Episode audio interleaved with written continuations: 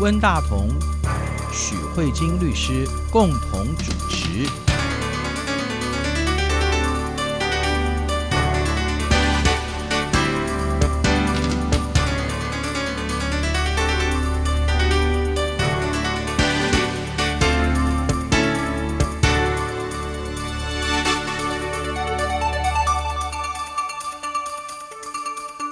各位听众好，这里是中央广播电台两岸法律信箱，我是温大同。听众朋友，大家好，我是许慧金许律师。六月底的时候有一条新闻，呃，台湾接受亚太防治洗钱组织的评鉴呢，正式把我们国家的等级哈，把它升高到最好的一个所谓的一般追踪等级哈。嗯那也就是说，我们我们最近这几年来在防止洗钱方面进步到一个比较好的状态了哈。那我们也知道，过去几年曾经有几几个案子，尤其是像是兆丰案哈，兆丰案就是说，呃，在美国被罚了很大的钱嘛哈，嗯，呃，受到一个这么大的处分，我觉得确实是蛮丢脸的事情，也代表说我们国家的银行体系可能会有一些呃值得检讨的地方哈。嗯那六月底这个新闻，就是我们国家在这个防治洗钱方面的努力被大家看到了哈。不过，我想对一般听众来讲，可能对于这些背后的那个法律意义可能不是非常清楚，所以我想请徐律师给我们介绍一下，好不好？嗯，好啊，因为我想说，洗钱防治法好像跟一般人来听起来好像很遥远。嗯六、月底的话，我们接受这个亚太防治洗钱组织就是 APG 的部分，嗯哼然后我们这边的评鉴就是回到正常的评鉴。嗯那我想要跟听众朋友分享说，这为什么对台湾来说是一件。我觉得有一点震惊，但是也有好像感觉到进步的开心，嗯这是一个矛盾的，因为台湾是最早亚洲 APG 的成员之一。嗯哼然后换句话说，台湾是整个亚洲最早有洗钱防治法的国家。哦，所以是其实我们在很早以前，对于金融的金流的流向的管制，在亚洲算是先进的。哦，是，可是到后来却被处分了。是对那这个是我们的法律的落后，还是说是我们有法不依呢？所以造成的结果呢？我觉得不是，其实嗯是这样子，就是说台湾最早是 APG 的成员之一，嗯所以照理来说，我们的金流管制算是成功的。可是嗯因为随着台湾的社会发展，我们的金融改革做了两次，第一次对嗯的金融改革，那这个金融改革是什么呢？是因为银行。它的资金活化的可能性太少，所以民间的闲钱太多。因为台湾就经济起飞嘛，嗯对，民间闲钱太多，所以那时候就会产生出很多比银行更好的资金运嗯用。那这些民间的游资太多，后来就在造成台湾产生什么问题？我想温大哥一定超清楚，因为那时候我可能还没出生吧，我猜嗯，红源案，宏远案啊，还有一个实信案，对嗯对就是那说都是非常恐怖的，就非常恐就怖是的。呃，宏远案就是一个民间的投资机构，嗯，用比较高的利息，让那些呃，比如说呃退休人员把他们的退休金全部都拿去是投资，然后他给他非常高的利息，结果后来果然宏源就倒了嘛，嗯倒了那时候那个风暴非常非常的大，好、就是几乎是哀鸿遍野。其实现在法院还没有处理完红源的案件，是哦，对这么哎、很久了耶，很久有没有了二十年啦？超过了哦，好恐怖哦。，对，就是说现在即便是这个时间，二零一九嗯年的这个时间，就是法院还有很多未解的红源案件待法院在清理中。好惨啊，对啊，所以可见这个余波还是蛮大的嘛对。对对那这个就是台湾第一次金改，那所以有一些金融游资，嗯然后后来之后是关于银行体制的问题，就是说银行有一些体制不是很完整，所以我们曾经在台湾有一段时间看到很多银行的整病，嗯哼，就对嗯比如说国泰并世华对，有没有？对，然后富邦跟台北台富邦跟台北对对，嗯那这个是第二次精改的部分。那为什么要做第二次精改？是希望银行的体制更完全。嗯所以经过了两次精改，可是你知道，随着金融改革，我们的法律一开始的洗钱防治法并没有随着金融改革的步调而跟着改变。嗯我们一开始的洗钱防治法还是停留在旧的思维里嗯面。那接下来我就要问。一般人对于洗钱这个嗯单字，然后英文叫 money laundering，、那大家觉得他洗钱的概念是什么？我们最常听到就是说，把这个黑钱洗白嘛，就是好像是说把犯罪所得经过几个账户的转来转去，就觉得说，哎，这个钱好像不晓得它的来源，好像比是比较干净的。洗钱基本上是这个概念嘛。对，嗯那这个也是台湾最早以前对于洗钱，就是早期嗯哼，旧法时代的洗钱的定义，因为我们早期旧法时代的洗钱就是呢，把黑钱洗白。嗯哼，那把黑钱洗白这件事情，就代表之前要有一个黑的行为，嗯哼，对一个啊不法的行为嘛。是你做了一个犯罪，那你这个犯罪是大社会所不认可的，所以你做了这个犯罪以后，你所得来的钱，我们叫黑钱。嗯嗯哼，嗯那你想要把黑钱正当化，对，那你就有一个洗钱的动作，比如说用别人的人头啊，或者是去做交易啊，嗯把它洗成正常所得这样子，这是传统的洗钱。所以在我们一九九七年的洗钱防治法也就着重在追查重大犯罪。嗯哼，也就是说，我们希望透过金流的流向去看这一个犯罪是怎么发生的，嗯哼到底经过哪几手。那这些协助洗钱的人是不是有帮助犯罪的情况？这是我们停留在这里。可是我们刚才有讲到，台湾其实在第一次金改跟第二次金改以后，我们整个金融的体系已经不是纯粹在抓犯罪了，我们在处理的是民间的资金要怎么被活化，所以后来银行有很多各式各样的金融商品，对然后银行的体制也越来越完整，对，这些都跟追犯罪好像没有关系。嗯哼，大家有没有发现？那这银行的资金的金流不一定每一笔交易都跟犯罪有关，对，那对于金流的控管，好像洗钱防治法就没有办法去跟着它处理到了。对，比较无力了，对不对？嗯就比较无力啊，因为你想想看，你今天如果要动到洗钱防治法的前提，依照旧法是要犯罪。嗯哼，可是现在，当银行的生意越来越多元嗯化，我们要重视的是金流上的管制。你想想看，我们所有人人日常生活中所有的进进出出都跟金钱有关。嗯了解你的金融账户，基本上对于你这个人也差不多了解对，的差不对多没了。错，嗯哼对啊，所以金流是资讯流，跟犯罪已经不太一样了。嗯所以这就是为什么我们会产生台湾这个法律在经过了二十年都没有变动以后，它已经跟渐渐跟国际没办法接轨了。哦我们是一九九七年有洗钱防治法的，是，那随着这些精改，然后到了现在最新一波的修法，嗯已经经过二十年后才修改。哦，是，然后这二十年间，我们发生了比如说扁政府的这个资金的问题，嗯然后台湾的兆丰的案件，所以我们每一年的洗钱评比都下滑，嗯下滑到我们必须跟刚果一样的等级。嗯哼，嗯那这个会产生什么风险呢？就是你的银行被评比为是洗钱的漏洞的时候，嗯哼，就没有人敢用你的银行进行做交易。就是国际的国贸际易的的，对啊，国际的嗯哼嗯贸易，所以这就是对台湾来说就很严重的伤害。你是一个洗钱的漏洞，对，大家当然担心跟你台湾做交易，嗯哼，用你台湾的银行是钱进去以后，就变成认为是黑钱。啊，那这样子对台湾来说，你说洗钱变成跟刚果 so what？、嗯哼，但是问题是会影响到国际的贸易，现在是一个全球账啊，嗯然哼，后全球占的市场，是是那是，这样子对台湾来说，这样影响非常的大。也就是说，我们的银行必须要在国际上把自己的那个呃信社用信用呃对啊建立起来，对，那所以，所以律师，您刚刚的意思就是说，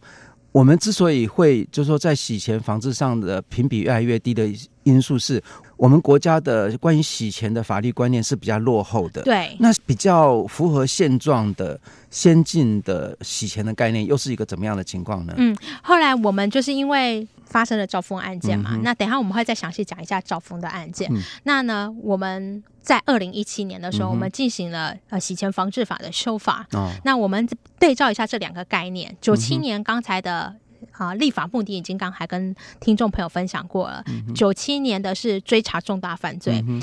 二零一七年的洗房法通嗯过以后，我们的立法目的，大家听听看这有什么差别？嗯他是说，除了有打击犯罪以外，接下来有健全防治洗钱体系。嗯哼，第三个，稳定金融秩序，嗯促进金流之透明。哼，啊，强化国际合作，有没有是感觉跟之前的有一点点不一样，嗯，或是有很大不一样？对，除了打击犯罪，还是维持原来的。对，你有没有发现后面的几个，包括防治洗钱体系、稳定金融秩序、促进金流透明、强化国际合作，这里面这四个都是重在资金流向的管理。嗯哼，关于资金流向的管理，那你想想看流这件事情，就是有从 A 地方流到 B 地方。嗯哼，以前打击犯罪一定是只有出，嗯哼你可以，理解我的意思吗？就是你这个钱挪去哪里了，嗯哼，所以我们是有一个出去的方向，你挪去哪里？可是金流不可能永远都只有出啊，嗯一定也会有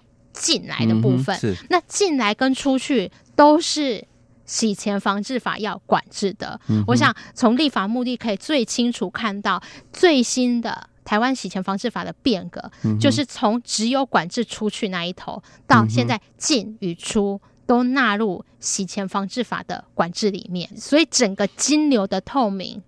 与管理成为是最重要的、的部分。这个金流的清楚透明，它好像也是让每一个人的金钱往来的行为都是在一个体系里面被清清楚楚的了就解。被管制对，啊啊，这样的目的到底是什么？关于这个目的，我们先来看。其实我觉得洗钱防治法它会成为这几年很多国际媒体的焦点的原因，是因为呢，就是二零零一年发生了恐怖攻击。啊，好，伴随恐怖攻击所带来的国安危机，也就是说，关于洗钱防治法这种法律，嗯其实在很久以前，不论是美国或台湾，或是其他国家，可能都有洗钱防治法的规定。可是，二零零一年恐怖攻击过后，大家就发现，只有停留在对重大犯罪的追击已经不够了。为什么？因为这里面有更严重的是资助恐怖分子的问题。而我讲一个最简单的例子来说好了，如果贩卖毒品的所得，大家会说这个是个黑钱。哼，对，但是如果我今天拿了一笔钱，哦、比如说我今天在央广上广播节目，然后结束以后，节目单位说：“哎，许律师，谢谢你今天来节目做广播，那我给你一笔呢，这个主持费或来宾费。好，我就拿着这个来宾费跟温大哥讲说：“温大哥，我听说我知道你知道哪里有。”卖毒品的，那你帮我买好了。我拿我合法赚的钱，对，请你帮我去买毒品。嗯哼，那我这个钱转到你这里，这有什么错呢？我有犯罪吗？嗯没有，我拿我赚的钱交给你，这一段的路程嗯哼，是没有犯罪的吧？嗯对吧哼，？对，而是你今天去买了毒品以后，把钱交给另外一个人，那个是他贩卖毒品的钱，那个才是犯罪的钱。嗯哼，但是我从我这一端出去，这是合法的钱呢、欸嗯那像以前这一段就变成没有办法追溯，因嗯为合法的钱爱怎么用就怎么用。那这样子就会产生一个危机，比如说资助恐怖分子。嗯假设你今天我拿我的钱不是去买毒品，是资助塔利班政府哼，。嗯哼，这些东西因为我的资助，嗯呃，得到了壮硕，然后可能对产生了恐怖攻击啊，或什么之类的。那你说我有没有责任？嗯哼，可是我拿我的钱去资助，一定都是我合法赚的钱啊。对啊，是啊，那这这里面就是成为国际想要知道你在做什么，啊，就是说钱是你的，你有权利给，但是就是说你等于就是犯罪的共犯。对啊，你的目的是什么的问题。嗯所以洗钱防治法在新的规范里面哦，除了强它有调。防范犯罪的对动他机，，他有处理的。你今天金流从 A 地流到 B 地，我不管你，可是你的嗯目的我觉得很重要，我希望你交代清楚。 OK 这一件事情非常重要。目的以外，哦我们展现在刚才我们已经讲过了，有一种是资助恐怖分子，嗯还有一种也可能会被认为是一种犯罪的方面的逃漏税。嗯嗯，我不想把我的钱缴给国家，对，缴税给国家，可是那钱是不是我赚的？是啊，如果我把它隐匿到国外，嗯哼，我把我的钱从 A 地搬到 B 地，嗯哼，这也没什么错啊，嗯哼，是，对吧？这不是很多人都在做的事吗？对，所以他现在呢，逃漏税捐也成为嗯哼洗钱防治法管制的标的。啊他必须要知道，你今天从 A 地把钱搬到 B 地，你的目的是为了什么？嗯哼，嗯你的目的如果比如说你是去投资，那他觉得这是正当的。对可是你今天目的哦，资助恐怖分子，我不支持。嗯嗯你这个东西是要逃漏国家巨额的税捐。嗯哼，可是呃，如果从财务调度的立场上来讲，有些人是为了避险，合法的避税跟逃税是不一样的，嗯哼就是避税跟逃税是哦两个是完全不一样的对概对概念。我我的意思是说，譬如说看到呃某个国家的那个币值可能会有下跌的可能性嘛，那我们动足先机，我们就把一些钱，譬如说把那个人民币转换成美金，嗯，对不对？这是一种避险嘛，对。这个东西不算嘛，不算洗钱，哦，这个也会成为嗯洗钱里面的高度的管制。是哈，对，嗯所以他现在的意思是说，他必须要求银行嗯要知道你的客户做 A 钱换到 B 钱，做汇兑或是嗯对做存汇的动作的时候对，嗯他到底是做什么，你必须要了解。啊是他要求的是这件事情，嗯他就是并要不透明的，他要求你是透明，他并不是说温大哥，你不能因为钱多多没有人觉得不好。嗯那也许你很会投资，你知道现在美元升息，然后你知道呃南非币贬值，嗯对然后你知道什么？那你今天很会做资产的运用，对你了解这资产世界，然后你做了不同的投资，他不会说你这是洗钱，嗯哼，对但是他会知道说你这是要做什么的。啊那你的资金，你说你要投资啊，比如说你定期买美元好了，你说我这是在投资嗯理财，可是如果你买的那个方式跟存汇的方式跟别人异常不一样，嗯哼，明显的好像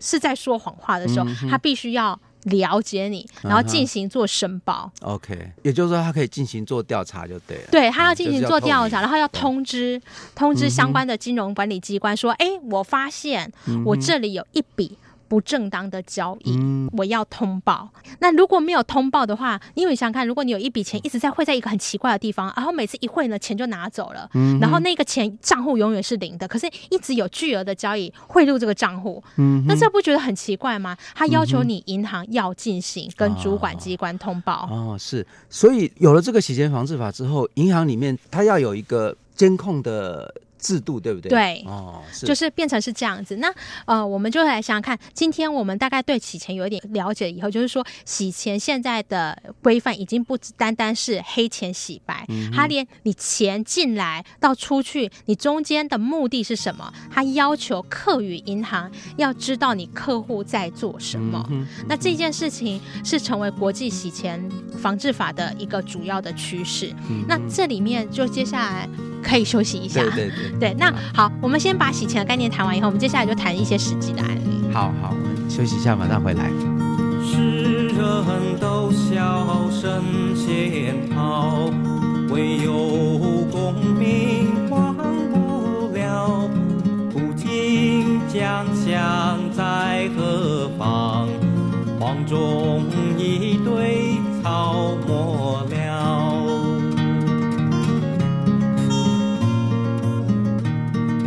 世人都笑神仙好，只有金银忘不了，终朝之恨聚无多，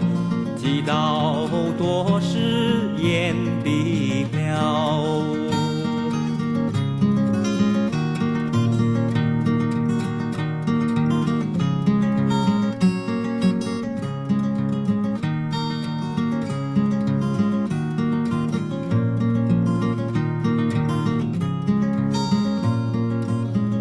欢迎回来，这里是中央广播电台雅安法律信箱，我是文大同。听众朋友，大家好，我是许慧金许律师。徐律师今天给我们介绍了这个洗钱的我们台湾过去的旧的观念跟现在新的观念之间的差别哈，也就是说旧的观念基本上是认为洗钱是把黑钱洗白，可是呃新的洗钱的观念除了原来的目的之外，最重要是要让整个资金的往来是非常的透明的嗯哈，它对于防范犯罪其实有这个目的在了哈嗯，，对，应该是说，我觉得在现在这个时代啊，资讯这件事情是一件非常值钱的东西，嗯对所以对嗯金流关于金流的资讯嗯这件事情也是一件非常重要的事情，对这也是成为洗钱防治法想要有一点啊、变换的原因。嗯哼那我们是现在就来讲一下我们在节目刚才上半段不断的提到赵峰案这嗯个部分。那赵峰案其实就是类似像这样子，赵峰案呢，台湾呢被美国呢纽约金检局罚了一点八亿美元。嗯好多、哦、非常的多对，对那呢，这个还不是史上最多的，但是以台湾的规模来看，嗯已经算是非常非常高额的金额了。那大家听众朋友不要想说，反正那次你们台湾招风被罚。嗯我想要跟听众朋友讲的是，关于洗钱这件事情非常的严重，因为其实中国农民银行在二零一六年十一月份的时候，也是几乎。因为同样的类似的行为被美国纽约金检局认为违反洗钱防治法，这一部分罚了二点一五亿美元。嗯哼。所以比台湾还多，这也是非常多的钱。那事实上，巴黎银行是目前史上财阀最高的嗯银行，好像罚到八亿多美元，嗯就非常的多。那都是同样的状况，还有被美国金检局罚的，还有德意志银行。嗯所以你看，这些都是嗯世界上数一数二。号称不会倒的银行，巴黎银行一百五十年的历史，号称绝对不会倒的银行，对也被罚这么高额的罚款。对，那我们现在就来看他们这些人到底都做了什么事嗯，情。对我很好奇，对，那我们现在就来看，这就是一个关于对于洗钱不了解的状况。像嗯以台湾兆丰银行为例的话，就呢，啊，美国呢，他们这个美加银行有一天呢，就发现呢，二零一零年到二零一四年，兆丰银行多次的把钱嗯汇到巴拿马分行嗯已经静止不动的账户，哼，那钱汇到人头账户以后嗯哼就被领取了。啊，那这个静止不动的账户是不是人人头不知道？可是这个嗯哼账户好久没用了，对对，所以呢，美加银行就觉得很奇怪，就是说、嗯哼怎么会有钱一直从你的汇丰进去，然后汇丰再转到巴拿马嗯的，然后后来又去调查了一下，就发现你你这个汇丰的钱汇到巴拿马的钱，好像账户的持有人又是同一人，嗯哼，那他就开始觉得这钱是不是有一点怪怪的味道？嗯他就写信来问说，这会不会是有一些人在做洗钱的动作，想透过多层的银行的转账来把钱洗白呢？对对，而且这些钱的特色都是从 A 账户到 B 账户不断的来回搬动，嗯哼，美国就觉得很奇怪，嗯所以美国就发了函。跟台湾的兆丰在纽约的分行说：“这份你们可不可以帮我调查一下，你们这个东西是不是有违反洗钱防治嗯法？”哼，嗯哼，那因为依照台湾的洗钱防治法的定义是，把犯罪所得洗白才是黑钱嗯嘛。啊，他就说你不是啊，你我看这些客户都是合法的钱啊，合法的钱他爱搬来搬去，这件事情啊没有犯罪。哦，所以美国人就生气了，美国人就生气了，他就告诉你说：“嗯，拜托，你搞清楚我们美国人对于洗钱防治法的要求是什么？是首先，我问你说，到底是谁把钱搬来搬去？你给我回答，我客户。嗯哼然后他几年很久以前就有一个个人资料，可是你有没有问你客户说你把这钱汇到那边是做什么？他说客户隐私不需要问。嗯啊，对，所以他等于就是帮助隐匿资金的对那个往来，你不晓得这金流在做什么，对，对对，然后他就说：“那这样子你可能有触犯洗钱法制。”他说：“哦，不不不，因为台湾的洗钱防治法不是这样规定的，所以啊经过是本行认定。”对这个不是洗钱，好了，然后他就说，可是你的钱都汇到巴拿马，那个是一个高风险，对，然后呢，金融很多漏洞、缺口的地方，嗯哼你不觉得你钱汇到那边很怪吗？对对啊对，然后他说没有，可是依照台湾的法律，这就不构成洗钱。是是好了，我们就这样给人家回去了。美国人就一看就很生气，美国就下了一个合议裁罚令，嗯然后他这个裁罚令呢是一个。呃，处罚，那他的处罚就是说，我觉得首先你们兆丰银行内控做的不好对，对，是嗯你们没有充分的了解你们客户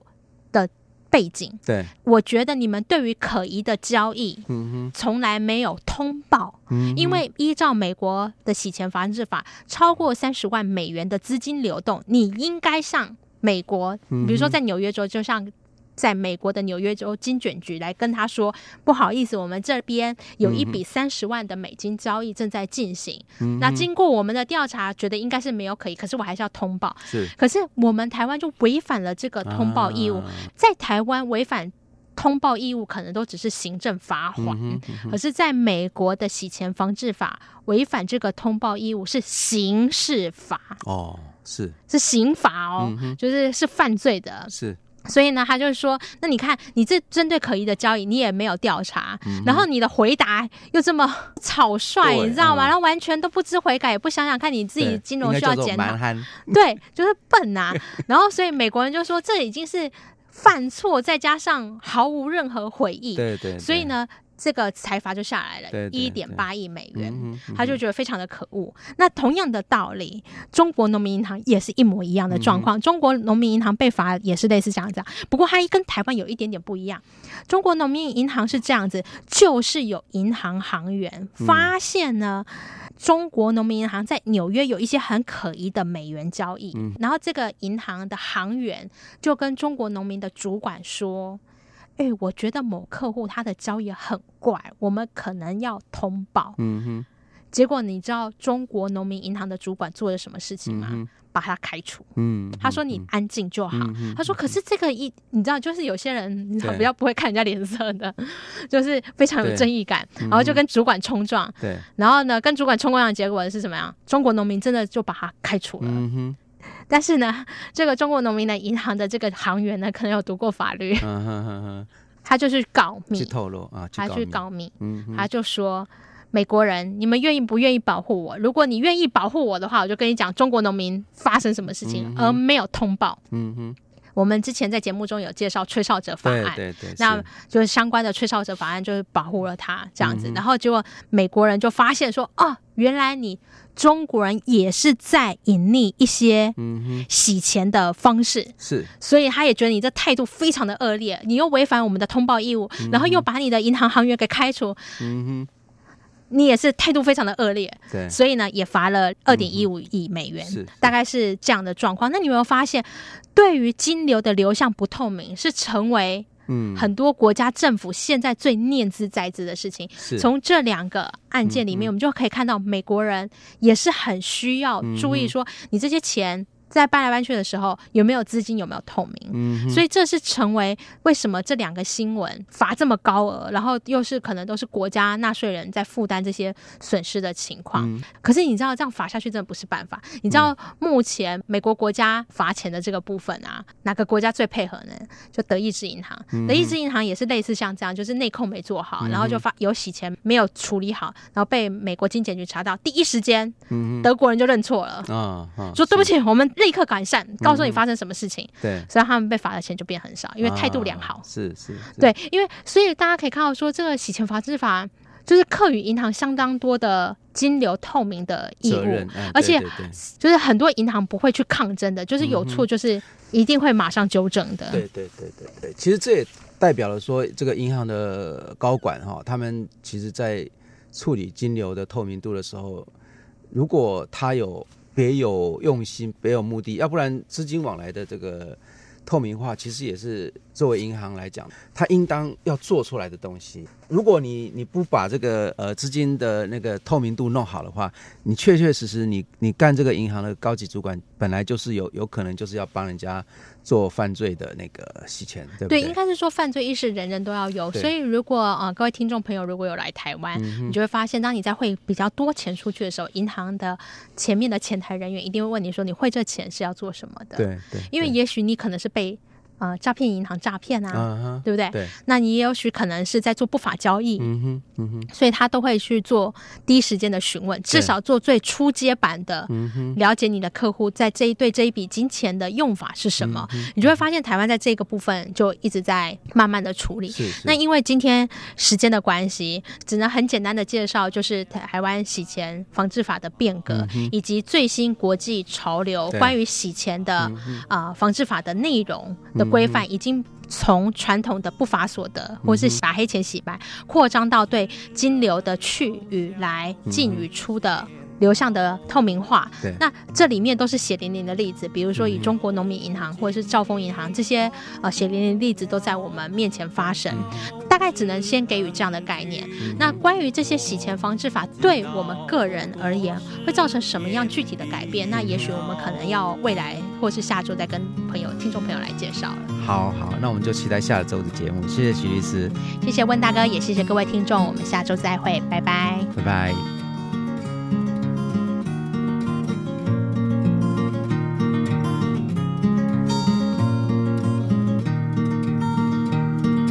世人都笑神仙好，只有娇妻忘不了。君生日说恩情，君死有谁人去了？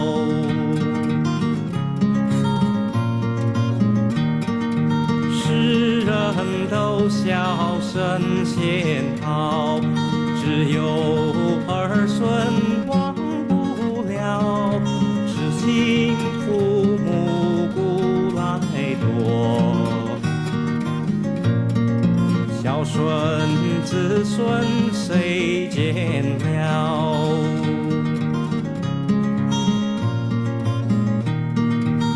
顺只顺